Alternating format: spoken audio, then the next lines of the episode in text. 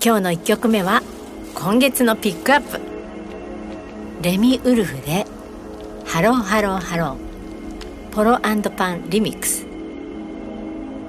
さあこのね新世代ファンキーソウルポップシンガーとでも言えばいいんでしょうか。レミウルフ。あのローファイでねもうパンチが効いたベッドルームポップ。評判となってあれよあれよとアルバムリリースしてるアーティストなんですけどまあ卓録のねこの音楽ベッドルームミュージックっていう言い方でも言ったりするんですけどポップからソウルファンクディスコヒップホップこういうねトレンドをねたくさん取り込んでほんとねカラフルでしかもねユーモアがすごいんですよ。もう満ち溢れててあの至る所にね彼女の作品の。ほんと魅力的で。で今日かけたこの曲が入っているアルバムが「フォト ID」っていうアルバムなんですけど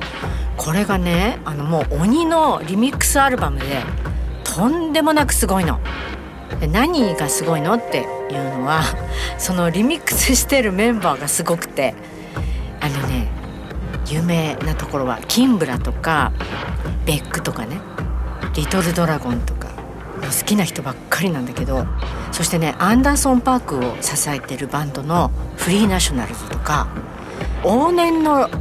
レジェンドアーティストナイル・ロジャースの名前もあったんですよ。そんなね人たちがたくさん参加してるの。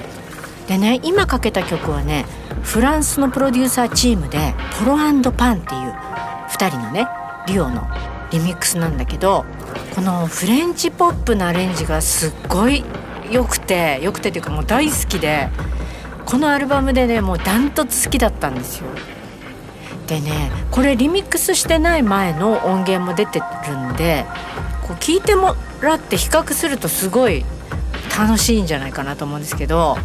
いやこのアレンジはねすごいセンスだなと思ってもうハマってますね。このレミウルフね iPhone とかねギャラクシーのこう有名ブランドのね CM に使われてたりあの新作のアルバムももう音のクオリティがどんどんすごくなってきててちょっともうこれベッドルームミュージックの枠超えてるんじゃないのかなって思ってますけどね。あのドライブスルーでねコンサートしたりミュージックビデオももうほんと色彩もカラフルでなんだけど手作り感とかねインディーズ感があってすごい面白いんですよ。とにかくねハッピーな気持ちになってしまうのでもこのファンナイトぴったりですね。おすすめのフューチャーポップです。